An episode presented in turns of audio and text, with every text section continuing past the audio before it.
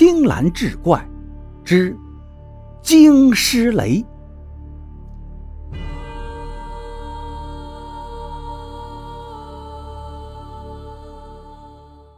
这个故事发生在山东一个偏僻的小山村。有一天，村子里死了个老头，怪事儿就发生在守灵的那天晚上。去世的李老头有两个儿子，大牛和二牛。这天晚上，大牛和二牛就在祠堂里给老爷子哭丧守灵。大约到了二更天，狂风呼啸，电闪雷鸣。突然下起雨来，祠堂的院子里一道闪电划过，随即就是一个惊天的炸雷。就在这时，恐怖的一幕发生了：炸雷响起的那一个瞬间，李老头的尸体竟然一下子从灵床上蹦了起来。只见他两眼无神，一蹦一跳地朝着正在棺材旁守灵的大牛就冲了过去。大牛还没等反应过来，就已经被老头掐住了脖子。那老头生前瘦得皮包骨头，而此时就像一个年轻力壮的汉子一样，掐住大牛的脖子，就把他给扔了出去。那个时候，四邻八村也有过诈尸的情况，大牛和二牛呢，也听人说过这种事情。看着死去的老头突然蹦了起来，他们当即就明白这是诈尸了。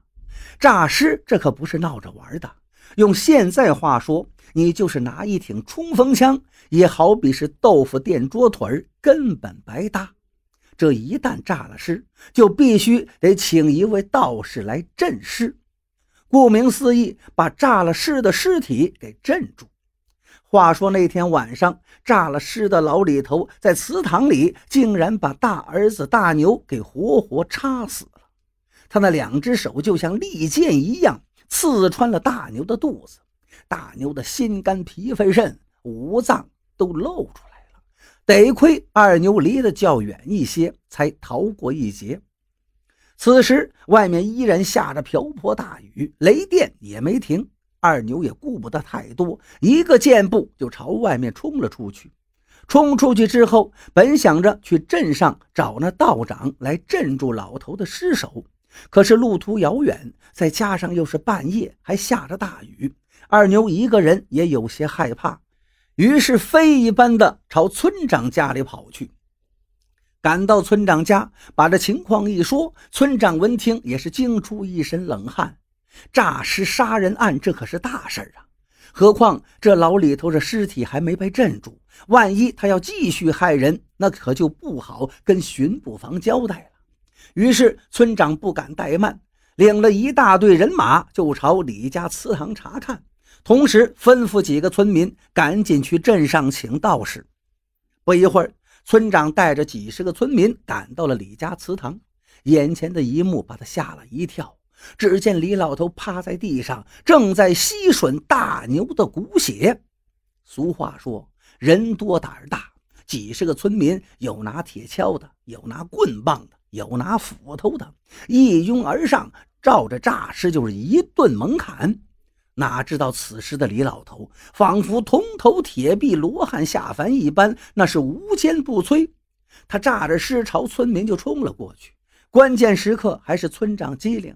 以前村长听道士说过，诈尸攻击人的时候，可以用糯米画一条线，把它困在其中。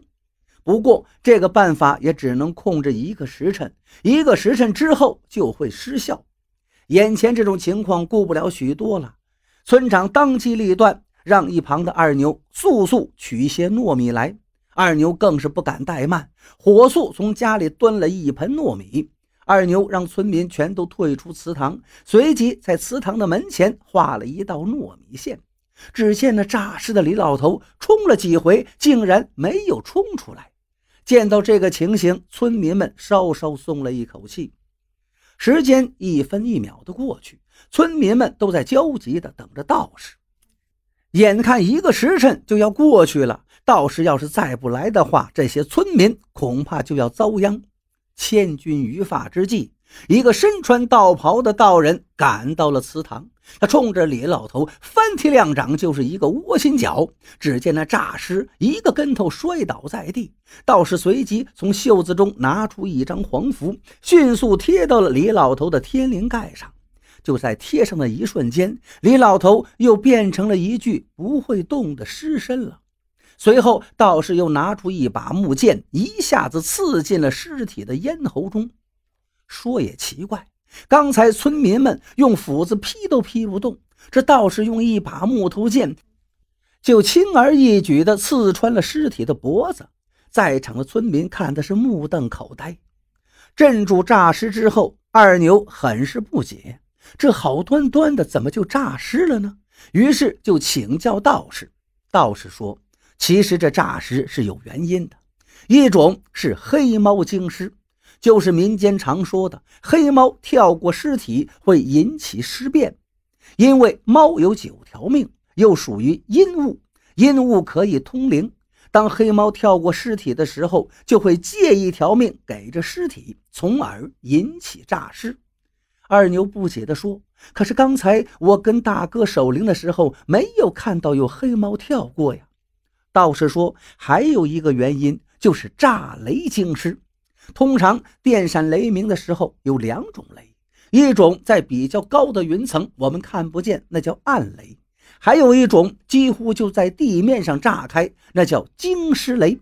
这种雷比较罕见，但是，一旦惊尸雷出现在尸体附近，必定会引起诈尸。道士又说，要想防止这种惊尸雷，也不是没有办法。